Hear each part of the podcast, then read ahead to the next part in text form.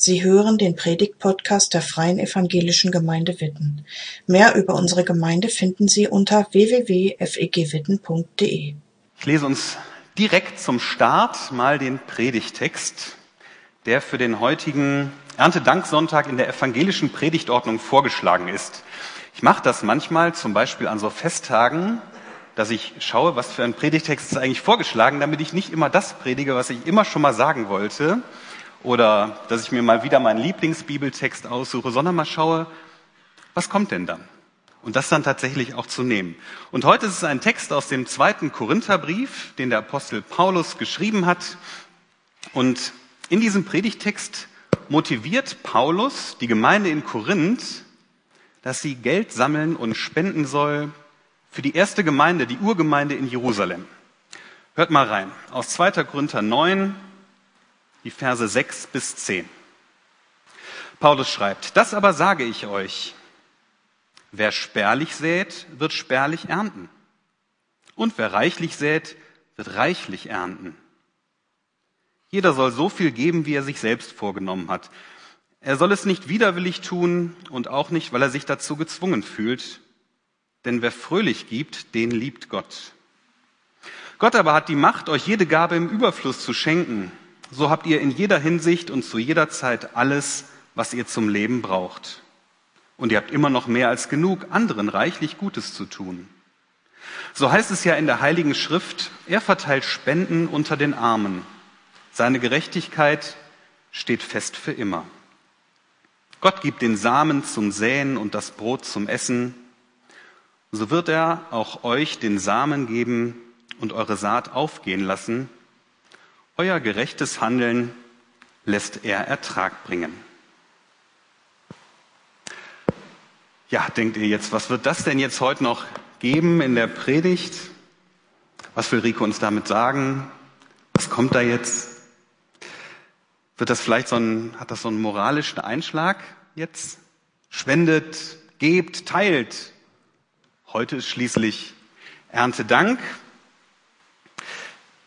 Ich finde, wenn man die Worte von Paulus so zum ersten Mal hört, dann haben die auch zumindest so einen leichten manipulativen Klang, finde ich. Ich habe mich bei dem Lesen erinnert an eine Begegnung, die ich mal mit einem Johanniter hatte, von dem Rettungsdienst, der zu mir an die Haustür kam und der mich motivieren wollte, regelmäßig für die Johanniter zu spenden. Und zwar versuchte der das, das machen die nicht alle so, das weiß ich, aber er versucht es mit einem schlechten Gewissen und kam und hat dann gesagt, als er merkte, dass ich ein bisschen skeptisch bin, ob ich jetzt hier regelmäßig mich verpflichten soll, naja, hat er gesagt, Herr Otterbach, Sie wollen doch auch, dass Ihnen mal im Fall der Fälle geholfen wird, oder? Hoa, habe ich gedacht, dann gehe ich erstmal so einen Schritt zurück ähm, und habe dann gesagt, ich, ich möchte das nicht. Und dann hat er nochmal nachgelegt und hat gesagt, dann wollen Sie offenbar auch nicht, dass anderen Menschen geholfen wird. Und da habe ich gedacht, nee, so nicht. Ich habe dann auch nicht gespendet. Und so will ich heute natürlich auch nicht predigen, aber das kam mir sofort, als ich die Worte von Paulus so las, in den Kopf. Nun ja. Ich möchte heute gerne unter der Perspektive, alles ist geschenkt, mit euch über diesen Predigtext, die Gedanken von Paulus nachdenken. Alles ist geschenkt. Und bei alles ist geschenkt fiel mir eine Geschichte ein, die ich vor einiger Zeit gehört habe. Da sitzt ein alter Mann in einem Bus und er hat einen wunderschönen Blumenstrauß vor sich in der Hand. Vielleicht in etwa so wie die Blumen, die hier vorne stehen. Könnt ihr euch das anschauen und dann habt ihr so eine Idee. Also dieser alte Mann hat diesen Blumenstrauß in seiner Hand und im Bus sitzt auch eine junge Frau. Und der alte Mann bemerkt, dass die junge Frau ihren Blick gar nicht von den Blumen nehmen kann. Sie schaut immer wieder dorthin. Und an der nächsten Haltestelle geht der Mann hin, nimmt die Blumen, geht zu der Frau und sagt, gefallen Ihnen die Blumen? Die Frau weiß gar nicht, was sie sagen soll. Sie ist völlig überrascht. Damit hat sie nicht gerechnet. Und der Mann sagt, wissen Sie was? Eigentlich sind die Blumen für meine Frau bestimmt. Ich habe sie für meine Frau gekauft, aber ich schenke sie jetzt Ihnen. Ich denke, meine Frau würde sich darüber freuen, dass ich Ihnen die Blumen jetzt schenke. Und wissen Sie was? Ich gehe jetzt zu meiner Frau und sage, dass ich Ihnen die Blumen geschenkt habe. Die Frau ist völlig sprachlos, hat diesen Blumenstrauß in der Hand, weiß nicht, wie ihr geschieht. Der Bus hält, der alte Mann steigt aus und sie schaut ihm nach. Und er geht durch ein kleines Tor auf einen Friedhof. Mich hat diese Geschichte berührt. Alles ist geschenkt.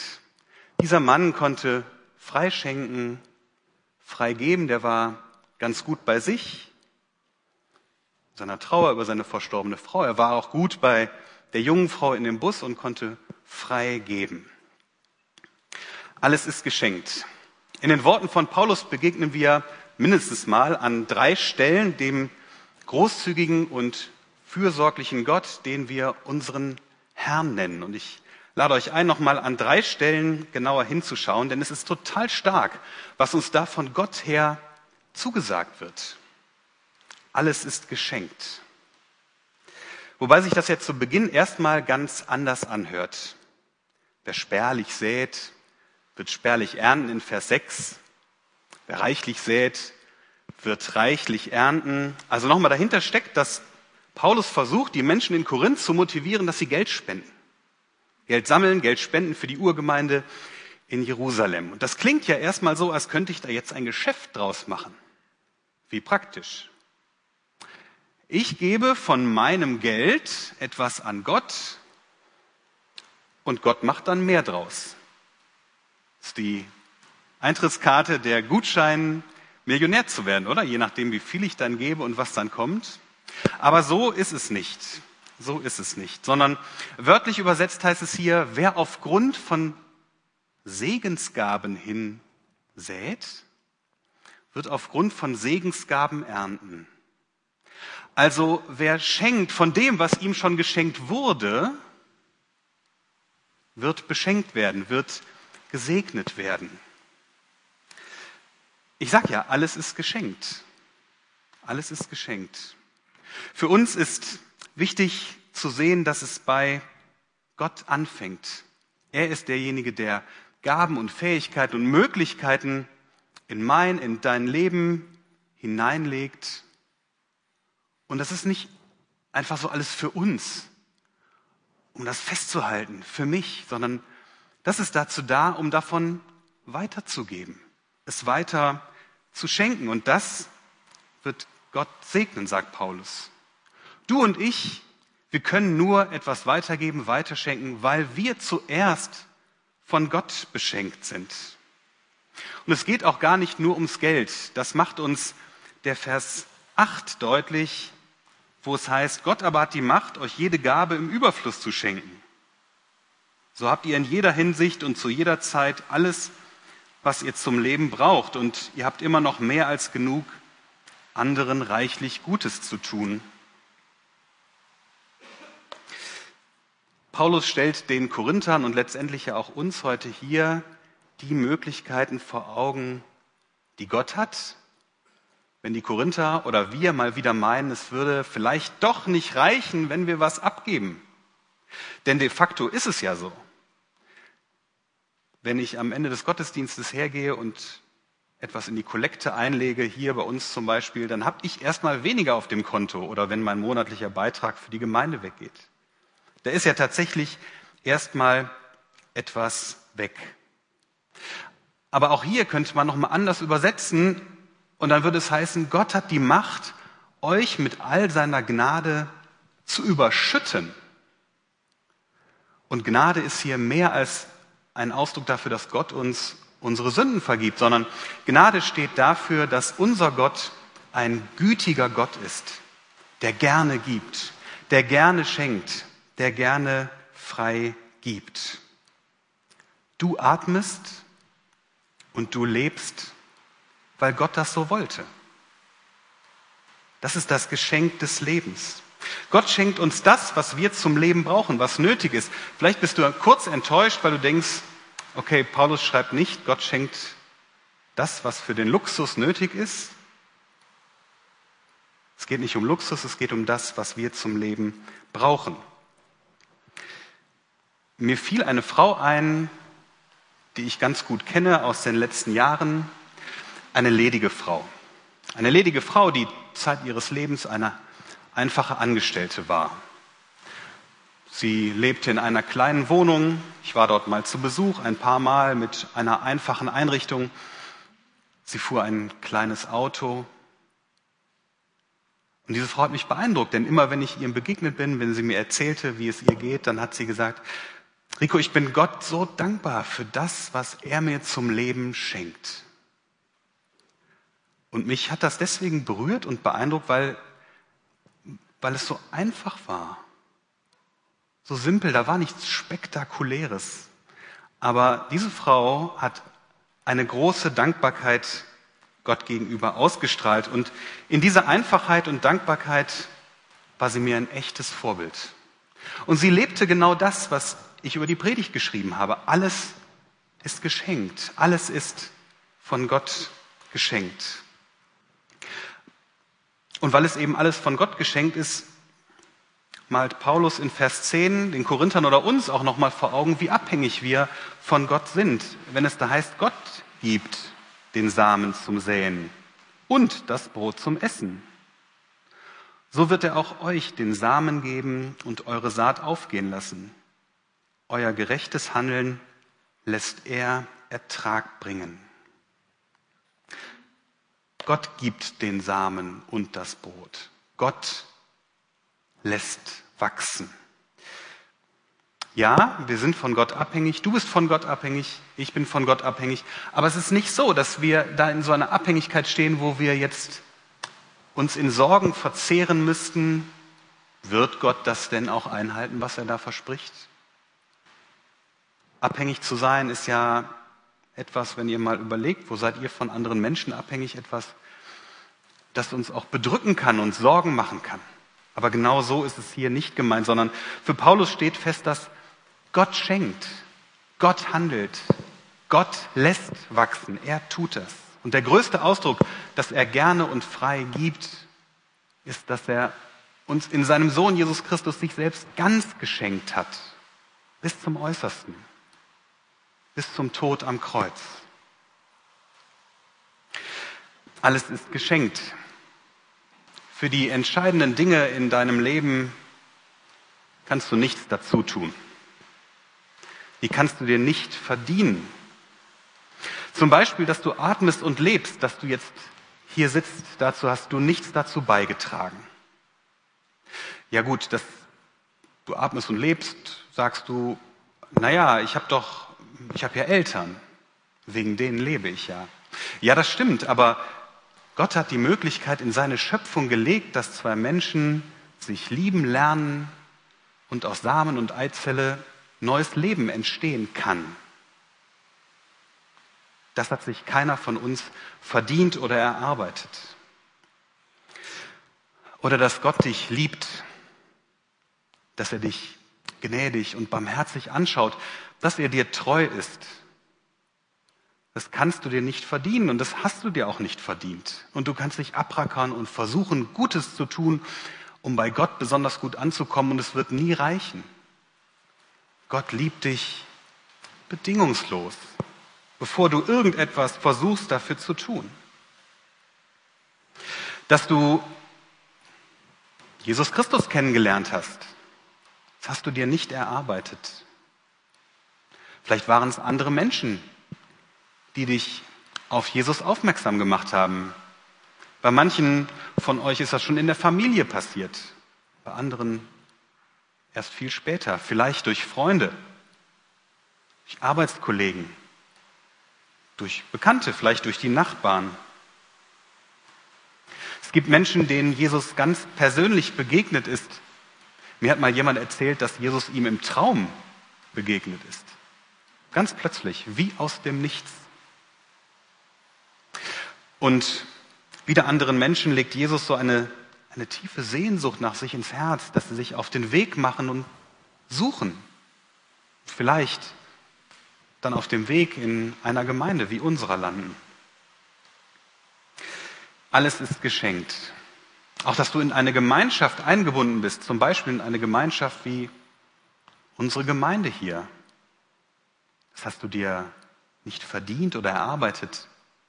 Welche Menschen haben dazu, damit zu tun, dass du jetzt hier sitzt? Wer hat dich vielleicht mal eingeladen? Wer hat dich hier mit hingebracht? Welchen Anteil hat vielleicht Jesus selber? Ich finde das unheimlich reizvoll, habe ich in der letzten Woche gemerkt, in der Vorbereitung, da immer weiter zu denken. Wie ist das mit deiner Arbeit, die du hast oder die du vielleicht hattest, wenn du im Ruhestand bist, nicht mehr arbeitest? Gott hat doch Begabungen in dein Leben hineingelegt, Möglichkeiten, Charaktereigenschaften, die dich befähigen oder befähigt haben, dass du eine bestimmte Aufgabe ausgefüllt hast. Auch durch deine Lebensgeschichte hat Gott dich geformt. Da ist etwas, das gewachsen ist und das du einbringst oder eingebracht hast in deine Arbeit. Ja, dass du in einer Wohnung lebst, ein Dach über dem Kopf hast, vielleicht ein Haus, vielleicht sogar mit Garten, Essen auf dem Tisch, ein Auto, ja, kannst du natürlich sagen, das habe ich mir doch von meinem Gehalt gekauft. Aber wo hast du das Gehalt her? Wie kommt es dazu, dass du dieses Gehalt auf dein Konto überwiesen bekommst? Ich habe in der letzten Woche das für mich immer mal wieder so durchgedacht und habe bei jeder Gedankenschleife gemerkt, wow, alles ist von Gott geschenkt. Alles ist von Gott geschenkt und ich komme ins Staunen darüber.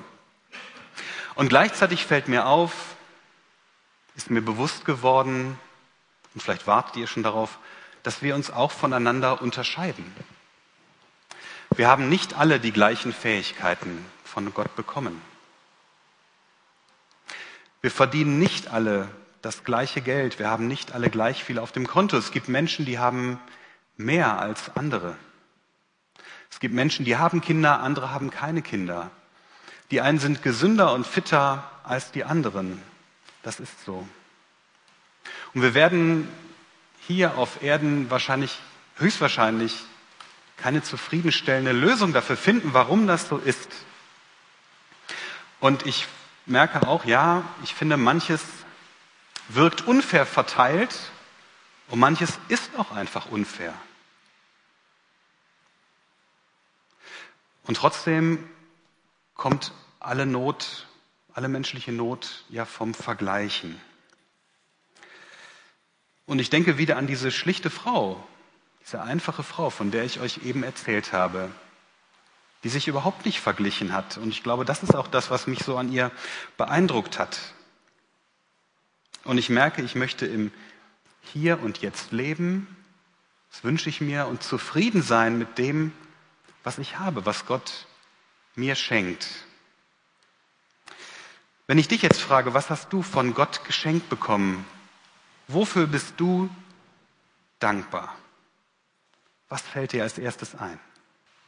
Ich bin überzeugt davon, dass an diesen Stellen, wo wir immer wieder mal, vielleicht auch mal immer wieder neu in den Blick nehmen, wofür wir Gott dankbar sind, was er uns schenkt, dass da in uns eine echte Freude und Dankbarkeit Gott gegenüber entstehen kann, genau an diesen Stellen. Und dann lebt in uns diese Verbindung mit Gott. Und ich bin auch überzeugt davon, dass wir dann frei werden. Frei werden zu teilen, zu schenken, abzugeben. Wie ihr das macht, was ihr gebt, wohin ihr es gebt, dazu habt ihr selber genug Ideen. Dazu werde ich euch heute gar nichts sagen. Aber Gott segne euch dabei. Amen. Danke fürs Zuhören. Sie wünschen sich jemanden, der ein offenes Herz und Ohr für Sie hat? Wir haben ein Team von Seelsorgern, das sich freut, für Sie da zu sein und vermitteln Ihnen gerne einen Kontakt. Anruf genügt unter Witten 93726.